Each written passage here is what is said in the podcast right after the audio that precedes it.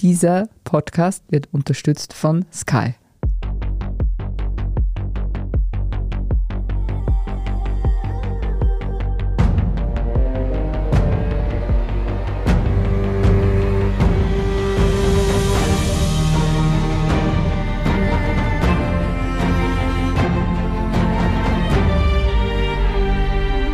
Bin Doris Prischi. Ich bin Torben Pollerhof und Sie hören Serienreif, den Podcast über die verspielte Welt der Serien. Heute geht es bei uns um ein Nerd-Thema, vielleicht um das größte von allen, nämlich um Serien- und Filmadaptionen von Videospielen. Und dafür haben wir uns tatkräftige Unterstützung geholt, und zwar Webredakteur Alexander Amon. Hi Alex. Hallihallo.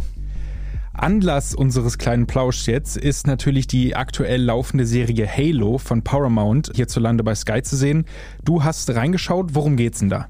Also grundsätzlich handelt es sich um eine Science-Fiction-Serie, die basiert auf einer sehr populären Videospielserie. Das ist ja auch der Grund, warum ich heute da bin. Mhm. Und die gibt schon seit 21 Jahren. Trotzdem hat sich die Serie dazu entschieden, eine neue Geschichte zu erzählen oder zumindest nur Anleihen an den Spielen zu nehmen. Und der grundsätzliche rote Bogen ist ein Konflikt im 26. Jahrhundert. Mhm. Und da geht es um den Krieg zwischen der Menschheit und den Covenants. Mhm. Das ist so eine Alienrasse. Du hattest es jetzt schon angesprochen, die Macher erzählen eine ganz eigene Geschichte. Also muss man zu sagen, es gibt, glaube ich, mittlerweile sieben Teile, acht Teile um den Dreh.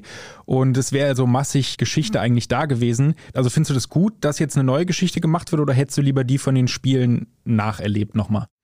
Also ich bin im Gegensatz zu vielen anderen Fans der Serie nicht davon überzeugt, dass die Halo-Spiele ein gutes Storytelling können. Mhm. Es gibt nicht umsonst Romane und Comics, die ein bisschen erzählen, was eigentlich im Hintergrund geschieht.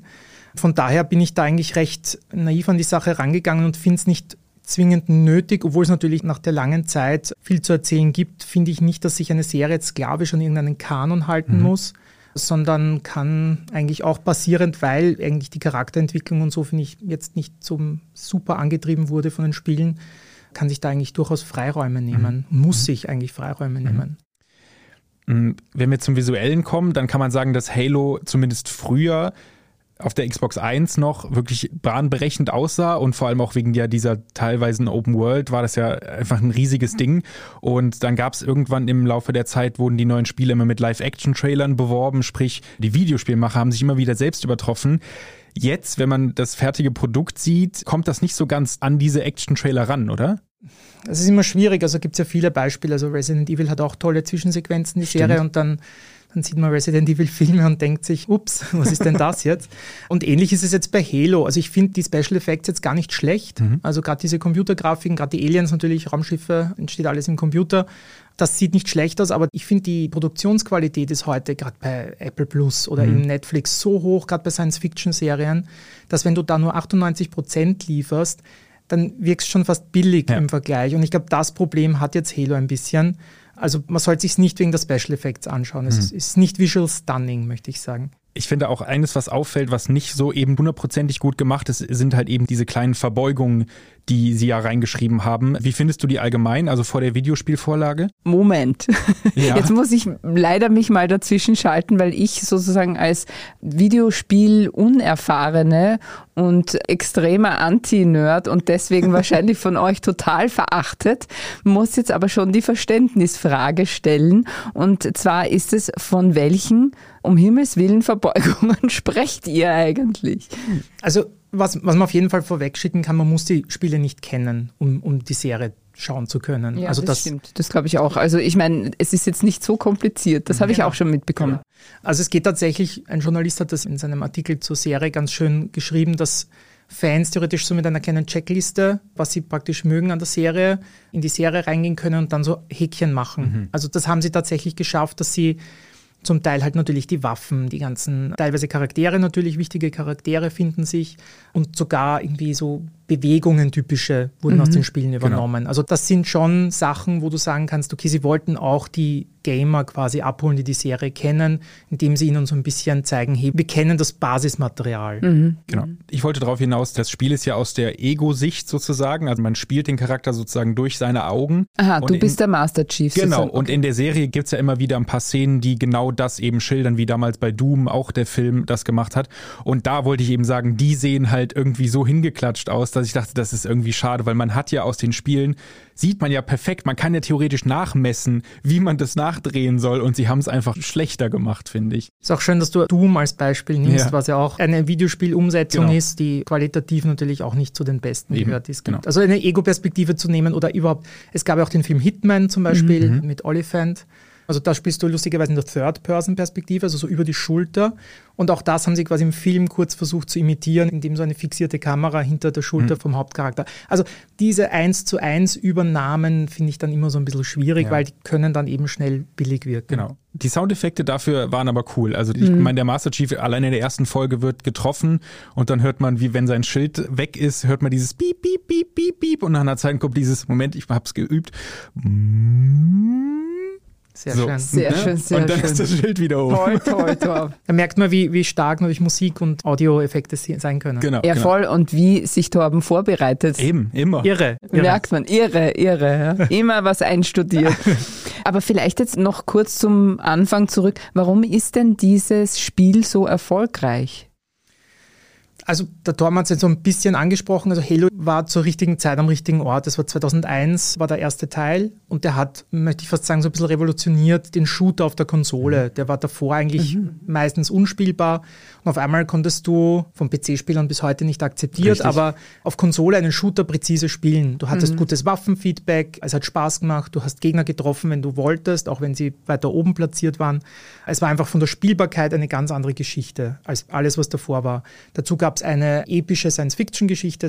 Für manche hat es funktioniert, die mhm. Erzählweise, für manche nicht, aber es gab eine. Dazu gab es dann den Modus, dass du kooperativ spielen konntest, die meisten Halo-Spiele, was damals auch nicht selbstverständlich war. Also gemeinsam mit einem Freund auf der Couch sitzend okay. und gemeinsam dieses Abenteuer erleben. Und dann, was praktisch auch langfristig die Serie gesichert hat, war einfach die Tatsache, dann gab es noch diesen Multiplayer-Modus, wo du halt einfach 4 gegen 4 oder mhm. 8 gegen 8 spielen konntest und online natürlich immer wichtiger wurde über die letzten 10, 15 Jahre und das sich dann auch aufgrund des präzisen Gameplays und dem Multiplayer-Modus einfach zu einer der bestverkauften Videospielserien der Welt entwickelt hat. Und für Microsoft einfach so eine Ikone genau. wurde, dass die so ein bisschen in die Popkultur sogar gewandert ist. Und ich glaube, das muss man dazu sagen, dass ja die erste Xbox damals 2001 die erste Konsole von Microsoft war und die ja, um in den Markt reinzukommen, so viel Geld investiert haben. Ich glaube, bei der Vorstellung war ja, glaube ich, Dwayne The Rock Johnson damals, glaube ich, auch noch sogar da. Alle waren da. Alle waren da. Und das merkte man auch, fand ich, im Marketing. Die haben, glaube ich, so viel Geld reingeschleust in dieses System, damit dieses Spiel halt erfolgreich wird und damit auch eben die Konsole. Das ist jetzt die dritte, vierte Generation der Konsole und die gehen einander mit. Man kann sich das eine nicht mehr ohne das andere vorstellen. Also es ist schon wirklich, wie du gesagt hast, ikonisch eigentlich für die Xbox und für Microsoft auch. Ja. Absolut. Und was auch ikonisch ist, ist der Hauptcharakter, nämlich der Master Chief. Du hast ihn gerade schon angesprochen. Ja. Der Mann, der eigentlich immer hinterm Helm versteckt ist, nicht so viel sagt, eigentlich immer relativ neutral gelaunt, ist jetzt auch nicht so richtig wütend oder gut gelaunt, ist aber immer so ein bisschen neutral. Und das ist jetzt kein Spoiler und es passiert in der ersten Folge der Serie. Der Master Chief nimmt seinen Helm ab. Das ist schon ein Spoiler, sorry, aber ich meine, das, aber es ist ja egal, es spielt ja bei uns keine stimmt, Rolle. Ja. Stimmt, es ist ja bei den Trailern nicht zu sehen, glaube ich, ne? aber es passiert dann nach 40 Minuten oder so. Stimmt, ja. Was waren eure Reaktionen? Naja, was soll ich sagen? Mir war es egal, weil ich ja nicht wusste, dass das so ein absolutes No-Go ist. Das ja, ich habe ja dreimal bei dir nachgefragt. Hast du, das ja. stimmt, ja. Das, das finde ich aber, deshalb ist es so verschenkt, weil mhm. ich ja finde, es ist in 20 Jahren Videospielgeschichte hat er nicht den Helm runtergenommen. Ja. Das heißt, für die Spieler ist es natürlich ein mega Ding, ja. aber für die TV-Zuseher, die jetzt quasi mit der Serie einsteigen, ist es völlig wurscht. Die wissen ja nicht, dass der den Helm noch nie ja. unten hatte und dass ja. es was Besonderes ist. Es gibt ja andere Serien mittlerweile mit behelmten Helden, die den später runtergenommen haben, damit die Audience es quasi versteht, was das bedeutet. Genau, und das ist es, was mich auch so daran stört. Also, dass sie diesen Schritt wagen, okay, das ist ein anderes Universum, verstehe mhm. ich. Aber ich denke mal, du wolltest jetzt auf den Mandalorianer hinaus. Wenn wir das spoilern wollen. Glaube ich, können wir, oder? Das ist so lange her, die erste Staffel. Wurscht. Auf jeden Fall, da dauert es eben die komplette erste Staffel, bis da der Helm abgenommen wird. Und das hätte ich verstanden und nicht 40 Minuten. Ja. Ich meine, das stört mich. Die Frage ist ja auch, warum hat er den Helm abgenommen? Man hätte ja auch sagen können, er lässt ihn auf und es hätte sich, glaube ich, an der Handlung, also sind jetzt erst zwei Folgen, mhm. das muss man mhm. natürlich auch einräumen, die wir gesehen genau. haben. Aber bis jetzt hätte sich nichts geändert, ob er ihn runtergenommen hätte oder nicht. Ne? Ich genau das ist der Punkt. Das hätte sich storytechnisch, es war nicht relevant. Ja. Und das ist, glaube ich, was viele einfach auch gestört hat. Ja. Also die Erklärung der Macher, die ich nachgelesen habe, ist, dass es zum einen gegenüber dem Zuschauer und der Zuschauerin schwierig gewesen wäre, eine Beziehung zu dem Charakter aufzubauen, mhm. was ich überhaupt nicht sehe, weil mhm. ich finde, man merkt an den Videospielen ja, dass es funktioniert. Und ich glaube, die Story-Erklärung ist ja, dass er versucht, von seiner Mitdarstellerin, die Person, die auch in diesem Raumschiff ist zu dem Zeitpunkt, das Vertrauen zu gewinnen. Und ja deswegen sagt, wir müssen uns vertrauen, deswegen zeige ich dir jetzt meinen Kopf, wo ich vor zehn Minuten noch gesagt habe, den nehme ich nie ab.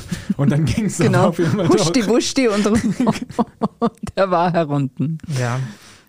Ich brauche noch ein paar inhaltliche Einordnungen, Erklärungen, weil mir das Ganze ja so fremd ist. Lieber Alex, erklär doch bitte mal das Universum oder die Universen, aus denen Halo besteht und vielleicht auch ein bisschen, wie das Ganze im Videospiel funktioniert, weil wahrscheinlich sind es so Ebenen, in denen man sich, zumindest habe ich das gehört aus Videospielen. Um, ähm, also das ist, das ist sehr offene Frage, muss ich dazu sagen. Die Welt von Halo ist 20 Jahre alt und es gibt Dutzende Romane und Comics. Also da ist einfach viel, viel Geschichte, viel, viele Universen. Es gibt diese ganzen Bewohner, die jetzt halt auch schon angedeutet wurden, die mhm. Allianz, die Blutsväter, die Flut. Mhm. Alle haben ihre Rolle, ihre Geschichte, die ja auch über die Jahre praktisch weitererzählt worden ist. Das ist, finde ich, jetzt gar nicht so einfach und so relevant jetzt zu Beginn. Also dieser Krieg zwischen Menschen und Covenant schon. Und dass es dann noch andere Fraktionen gibt, die dann mitmischen. Aber das würde zum Teil auch ein bisschen was von der Handlung vorwegnehmen. Was vielleicht noch wichtig ist, warum die Serie Halo heißt, das könnte man vielleicht noch sagen, ja. äh, weil es mhm. auch eigentlich ein Story-Plot in den Spielen war, aber ich glaube auch in der ersten Folge dann in der Serie verraten wurde, ist, dass diese Ringe, also diese Halos, dass das Waffen sind. Mhm. Und das ist eigentlich, um die geht's. Also diese mächtigen Waffen zu besitzen, das ist quasi das Ziel dieser Fraktionen. Und darum heißt die Serie so. Mhm. Und ganz viel spielt sich dann eigentlich in den Spielen auf diesen Ringen ab. Und darum bin ich auch gespannt. Also es gibt grundsätzlich unendlich viel Material ja. für die Serie, wenn sie erfolgreich läuft, diese Geschichten zu erzählen. Ich bin gespannt auch, welches Pacing diese Serie hat. Also ganz viele Serien aktuell kommen mir ja so ein bisschen auch langgezogen vor, aber mhm. sie wissen, da machen wir jetzt einmal sieben Staffeln, weil das, mhm. das könnte gut laufen. Und da hoffe ich, dass sie sich nicht zu viel Zeit lassen, sondern schon gerade am Anfang eben Leuten, auch die das Universum nicht kennen, schon einmal so die Basics erklären und sagen, das sind die wichtigsten Fraktionen, so wie sie es mit den ersten zwei Folgen eigentlich auch versucht haben. Aber mir kommt so ein bisschen vor, sie setzen ganz viel Fokus auch auf so zwischenmenschliche Sachen und das ist halt die Frage, ob das dann ob da Platz ist, dann in den ersten zwei Staffeln zum Beispiel viel über diese Welt mhm. zu erzählen. Ich glaube ja ehrlich gesagt nicht, dass es ihnen gelingen wird, Menschen, die absolut nichts mit Videospielen anfangen können oder die sich auch wirklich für dieses Universum nicht interessieren, da reinzuholen da bin ich wirklich eher skeptisch. Ja. Also ich glaube schon, dass es meistens, also dass es wirklich auch für Leute gemacht worden ist, die eben so wie ihr die Geschichte gut kennt und damit einfach mehr Hintergrund habt, oder? Ich glaube, das will man bei Paramount vielleicht nicht hören, weil die hoffen natürlich auf ein breiteres ja. Publikum. Sorry. Aber die Gefahr besteht natürlich immer. Ja. Aber ich hoffe zumindest, dass sie Science-Fiction-Fans abholen, weil ja, ja. da gibt es jetzt nicht so viel. Aber ist nicht der Science-Fiction-Fan oder ist es quasi das Bild, das ich habe von Science-Fiction-Fan? es gibt wahrscheinlich Überschneidungen, ja, da hast du wohl recht, ja, das stimmt. Das heißt, das stimmt, so viele Leute, die halt nicht auf Science Fiction stehen, werden sie damit nicht abholen, auf jeden Fall. Weil es ist jetzt nicht so, zumindest was wir aus den ersten zwei mhm. Folgen gesehen haben, nicht so, dass man auch Science Fiction-Hassern das in die Hand drückt und sagt, das musst du gesehen haben, weil das ist, das ist halt, naja, das ist halt ja. Science Fiction. Ja, ja. Was weiß man denn von den Machern, die sozusagen diese Übersetzungsleistung getätigt haben, nämlich Stephen Kane und Kyle Killen? Kyle Killen, genau. Ja, also ich muss zugeben, ich musste die zwei Herren googeln. Ich auch. Ich kannte die nicht. Also ich kann mich erinnern, noch einmal, also diese Geschichte, Halo auf die Leinwand zu bringen, hat Microsoft ja früh mhm. entdeckt, dass das wichtig wird für sie. Und ich kann mich erinnern, ich war 2005 bei einer Microsoft-Veranstaltung, wo sie Peter Jackson auf die Bühne mhm. geholt haben, weil wir eben bei großen Namen waren genau. und gesagt haben, jetzt kommt Halo, der Kinofilm. Peter Jackson wird den machen. Groß im Gespräch damals mit Herr der Ringe. Ja. Und dann wurde es sehr still um diese Produktion und dann war irgendwann Peter Jackson raus, dann hat man irgendwie erfahren, ah, Steven Spielberg ist interessiert, Halo mhm. zu machen als Produzent. Steven Spielberg, den kennt jeder. Und der ist ja tatsächlich jetzt bei der Serie noch immer als Produzent aufgelistet. Mhm. Und in sämtlichen Interviews wird auch immer betont, ja, er hat seinen Finger im Spiel, um quasi da zu betonen, weil eben diese zwei Namen, glaube ich, kennt kaum ja. jemand. Mhm. Und ich habe jetzt eben kurz gegoogelt, wer die Herren sind. Die haben ja schon was gemacht, ja. mega viel, aber sie haben bewiesen, dass sie zumindest ihr Handwerk verstehen. Ob es jetzt die richtigen Leute sind, ist halt ganz schwierig nach wenigen Folgen zu sagen. Ich glaube, sie haben halt ein schweres Erbe. Ja. Ähm, mhm. Also wenn auch größere Namen quasi davor zurückgeschreckt sind, hier was zu tun, und jetzt nach der langen Zeit, da weiß man halt nicht, was da im Hintergrund alles passiert ist, wie viele Scripts da verworfen worden sind und wie die Pläne waren. Mhm. Peter Jackson hat damals was erzählt, das wäre eine interaktive Geschichte sogar, also was ja Netflix jetzt zum Teil macht, ja. was jetzt 2020 geht, aber natürlich damals 2002 oder 2005 nicht. Also da ist die Frage, ob die Ambitionen immer zu groß waren für die Franchise. Dann gab es ja, glaube ich, Neil Blomkamp war dann ja dann lange noch im Gespräch, ja. der ja dann Live in Joburg und, glaube ich, dann District 9 gemacht hat und der ja auch immer Lust hatte eigentlich darauf, das zu machen. Das war aber auch so ein großes Hickhack, aber es war immer ein Kinofilm eigentlich bisher mhm. immer geplant und jetzt kommt halt eine Serie. Peter Jackson, nee, Steven Spielberg hast du gesagt, ich wette, da haben sie noch irgendwie so drei Post-its von vor 15 Jahren gefunden und deswegen genau, steht da jetzt noch Producing. in den Credits drin. Genau, hat er wesentlichen Einfluss auf die genau. Produktion. genau. Was steht da? Ah, ja. Das war seine Bestellung, seine Kaffeebestellung von damals. Genau, Alex, jetzt sind ja die ersten zwei Folgen, meine ich, schon draußen. Hast du denn schon ein paar Meinungen aus dem Netz gehört über das Ganze, wie, wie es denn so ankommt? Äh, du kennst das Netz. Äh, Kenn ich. Die Meinungen gehen immer diametral auseinander. Manche finden es ganz furchtbar, manche finden es eigentlich ganz gut. So auch im Internet. So Trends, die ich so ein bisschen erkannt habe, kam mir vor, sind die Leute, die wirklich viel Emotionen mit der Serie, mit der Spieleserie verbinden. Die fühlen sich zum Teil ein bisschen verprellt, mhm. Trotz dieser Anlehnungen, die wir erwähnt haben es sind halt nicht die Charaktere aus den Spielen. Also da entfernt man sich relativ schnell, auch in der ersten Folge schon. Bei ganz wichtigen Charakteren geht man weg von der mhm. Vorlage. Mhm. Das schmeckt vielen nicht. Die erste Folge ist auch brutal. Sehr brutal, das hat mich auch gewundert. Völlig, ja. völlig übertrieben, ja. ja. Also viele sehen sich nicht vertreten mhm. in dieser Inszenierung. Und Leute, die eben weniger vorbelastet sind, unter Anführungszeichen, die finden es eigentlich ganz okay, weil die haben jetzt eben, ob der den Helm runternimmt oder nicht und wer diese blonde Lady ist da, mhm. also da hat man nicht diese Vorgeschichte, die es natürlich auch zu erfüllen gibt, irgendwie da weiter zu erzählen. Und die scheinen im Moment eigentlich recht angetan. Also die mhm. haben auch gesagt, die werden es weiterschauen. Also ich glaube, das sind so die zwei. Aber es ist ganz schwierig, wenn ich bedenke, bei also mein bestes Beispiel ist im Akte X damals, da habe ich von Folge zu Folge entschieden, eine hat mir gefallen, eine nicht und dann habe ich so entschieden, ob ich weiterschaue. Das gibt es ja heute nicht. Heute kann man meistens binge-watchen, ja, wenn es genau. nicht gerade wöchentlich erscheint. Aber nach zwei, drei Folgen eine Serie zu verurteilen, finde ich immer ganz, stimmt, ganz schwer. Ja. Also so endgültig. Ja, das machen sagen, wir auch nicht. Genau, gefällt es genau. einem, gefällt es einem nicht, kann man sagen, und geht es in die richtige Richtung. Aber natürlich, wie sich eine Serie entwickelt und ganz viele Serien haben gerade in der zweiten Staffel viel mehr Selbstvertrauen mhm. entwickelt mhm. und so. Darum bin ich da auch immer ein bisschen vorsichtig. So diese endgültigen Hammerschläge, mhm. so dieses Urteil schlecht. Ich finde auch, also ich musste mich jetzt nicht durch die ersten zwei Folgen durchquälen oder so, sondern das war halt jetzt, hat mich jetzt nicht vom Hocker gehauen, aber es lief halt und es war hin und wieder schön anzuschauen und wie du es gesagt hast, die Covenant Aliens sehen halt schon cool aus, muss man dazu sagen. Und die Größenverhältnisse stimmen. Also wenn der Master Chief schon 2,50 groß ist und die sind dann nochmal 3,50 oder 4 Meter groß, das ist schon sehr beeindruckend. Also, mm -hmm. Und wie gesagt, die Dreipunktlandung ganz am Anfang, die geht halt immer. Also da bin ich dabei. Da, da, da kriege ich jetzt schon wieder Gänsehaut, wenn ich dran denke. Das ist schon cool. Oh.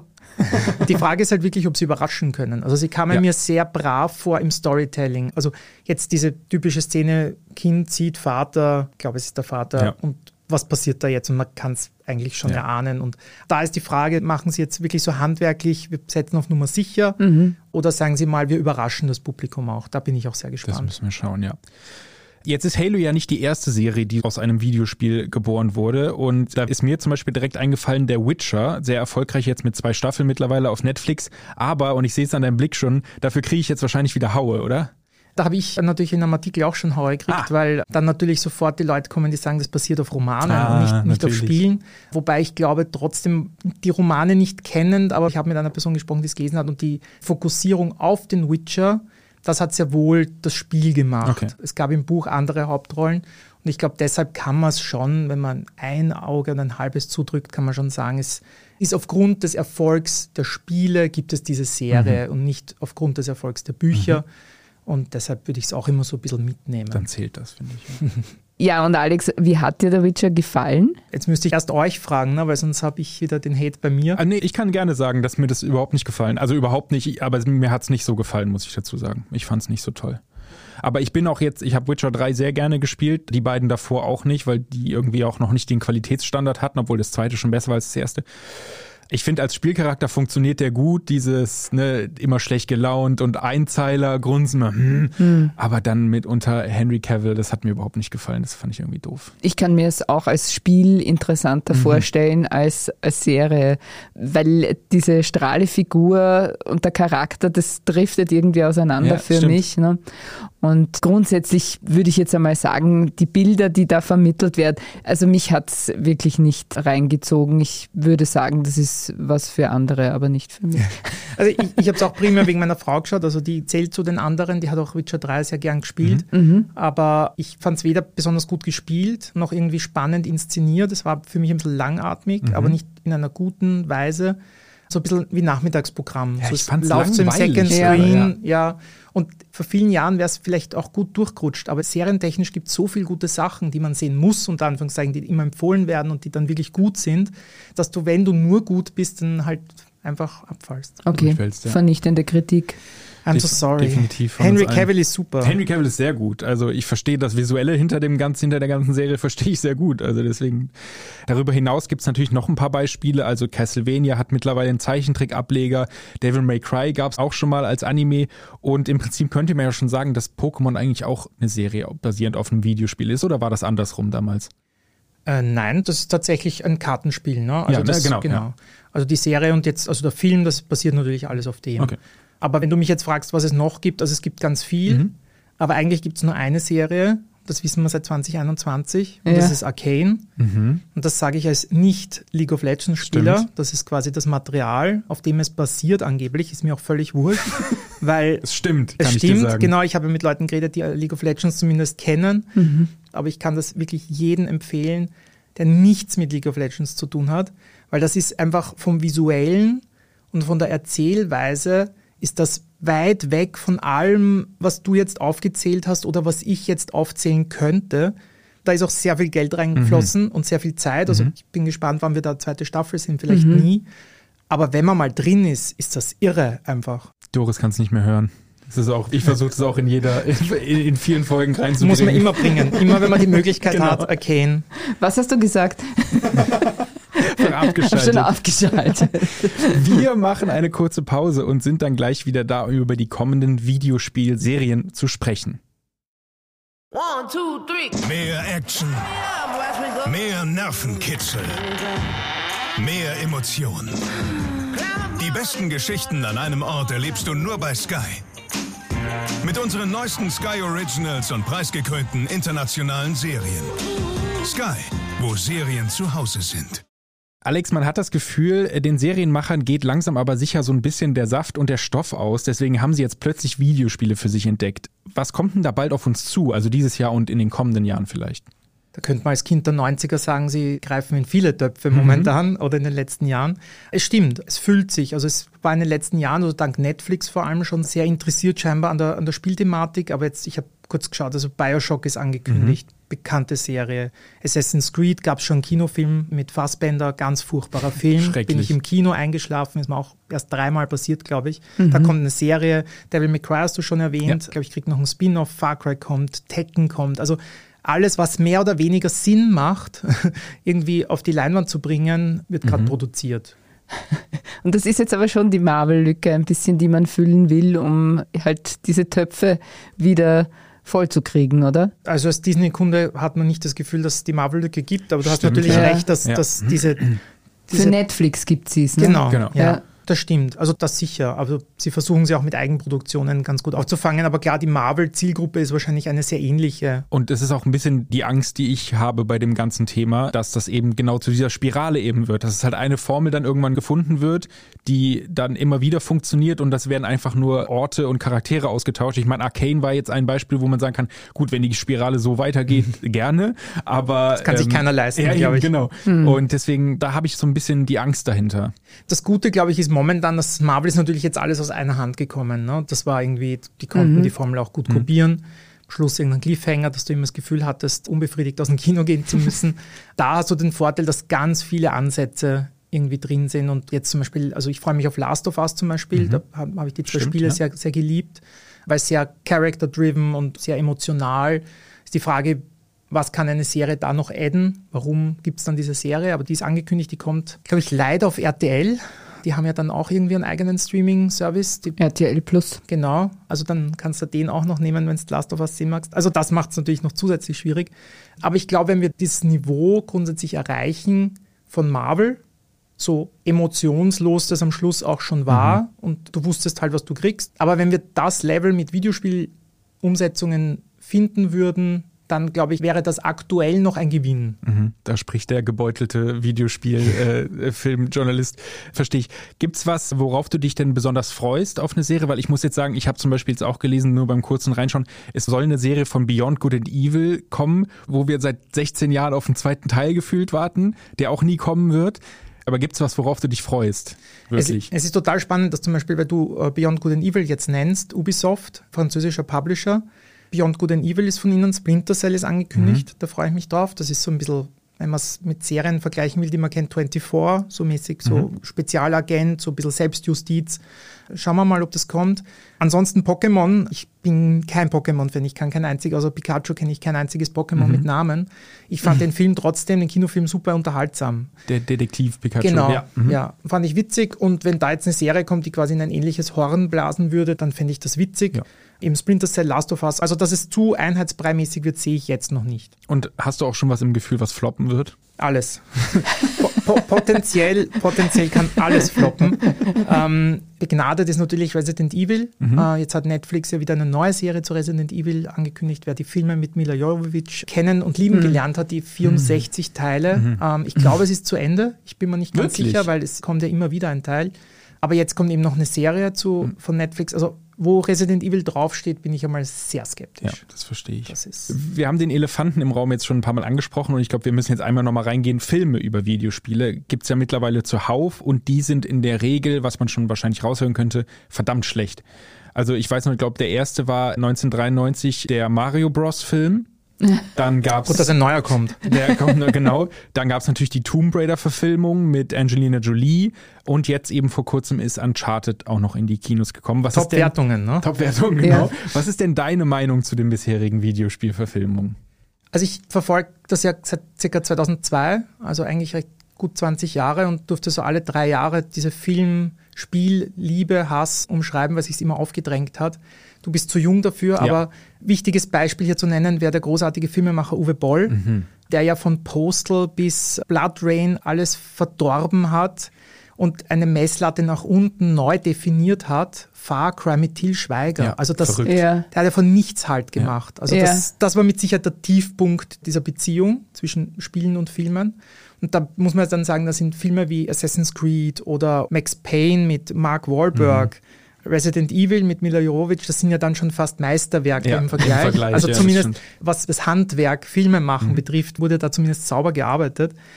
Und die positivsten Beispiele, die mir dann eingefallen sind, sind Silent Hill von 2006. Genau, das habe ich auch immer gehört. Ja. Und Warcraft von 2016 der wurde nicht gut, aber ich bin halt großer World of Warcraft-Fan und der Hauptdarsteller ist ja der von Vikings, ne? Darum äh, habe ich mhm. mir den dann nochmal angeschaut. Also er ist kein guter Film. Also, aber wie gesagt. Aber der war okay, das stimmt. Der war, ja. war okay. Aber ich hatte ihn verdrängt bis ja. gerade. Also das hat halt nie funktioniert. Und das ist vielleicht auch gerade das Hauptproblem, dass jetzt das Kino das wieder versucht.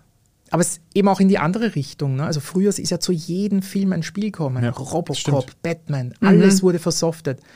GoldenEye, ne? Mhm. hochgelobtes Spiel, Pierce Brosnan kann sich heute keiner mehr erinnern, dass der Bond war.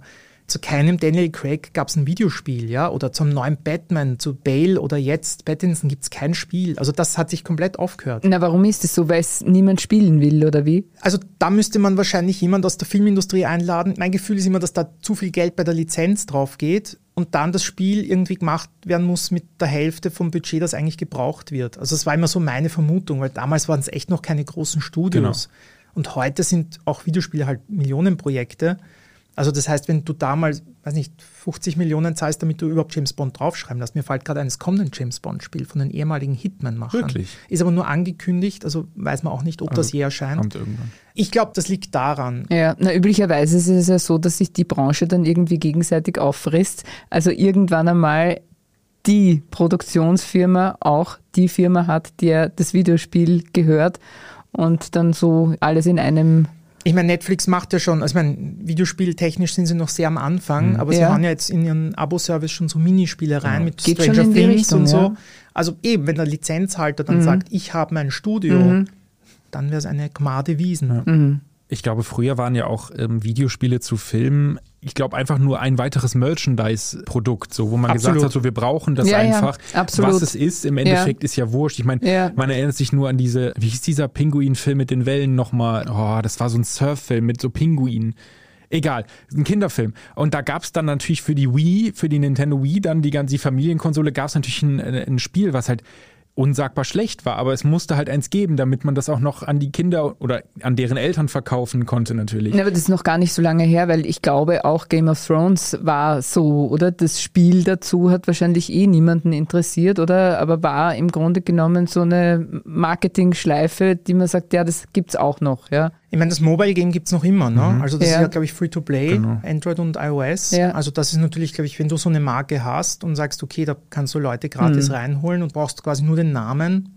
Ich glaube, da das kommen noch Lizenzspiele, noch, ja, genau, absolut, ja. Aber das ist so wie, äh, es gibt auch eine Risikoedition äh, von äh, Game of Thrones. Das ist halt so, die sagen, ja, brauchen wir auch. Na klar. Bietet sich an, so, wir tauschen die Figuren aus, kostet 80 Euro. Ja, ja, ja, ja, genau. Lego macht auch was dazu. Oder so, genau. Lego gibt es auch noch, genau. Dann, lieber Alex, werfen wir noch einen kleinen Blick in die Zauberkugel. Wir haben zwar schon über die kommenden Serien gesprochen, aber vielleicht fällt dir noch eine Videospielserie ein, die du gerne auf deinem heimischen TV schauen würdest.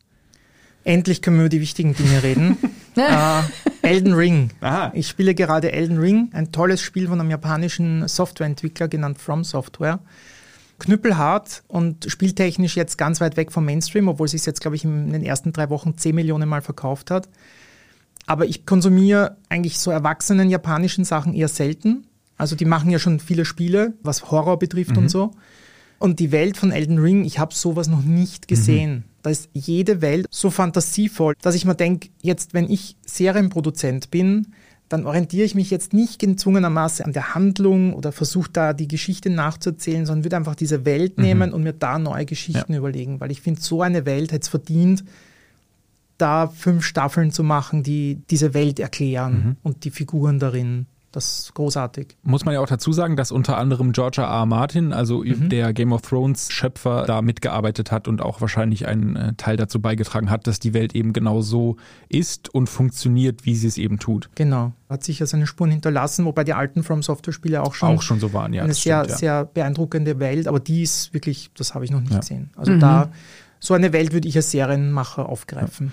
Ja, kommt dann 2027, kostet äh, 5 Milliarden Dollar und wir freuen uns drauf. Genau, genau. Total. Lieber, lieber Alex, wir knien vor deinem Wissen. Danke. und vor deiner Expertise. Vielen herzlichen Dank fürs Kommen. Und wir hoffen natürlich, dass sich deine Serien, Videospielwünsche total erfüllen, auch im eigenen Interesse. Genau, ja, sehr. Ja, danke fürs Einladen. Bitte gerne. Danke fürs Bis Kommen. Bis bald. Das war's mit Serienreif. Wenn Ihnen dieser Podcast gefallen hat, freuen wir uns natürlich über eine 5-Sterne-Bewertung. Damit Sie keine Folge mehr verpassen, abonnieren Sie uns einfach bei Apple Podcasts, Spotify oder wo auch immer Sie Ihre Podcasts hören. Wir danken Antonia Raut an den Reglern und Ihnen fürs Zuhören. Bis zum nächsten Mal und frohes Schauen. Bye, bye.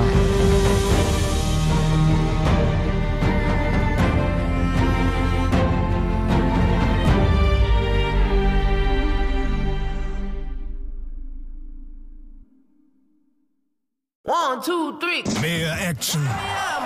Mehr Nervenkitzel. Mehr Emotionen. Die besten Geschichten an einem Ort erlebst du nur bei Sky. Mit unseren neuesten Sky Originals und preisgekrönten internationalen Serien. Sky, wo Serien zu Hause sind.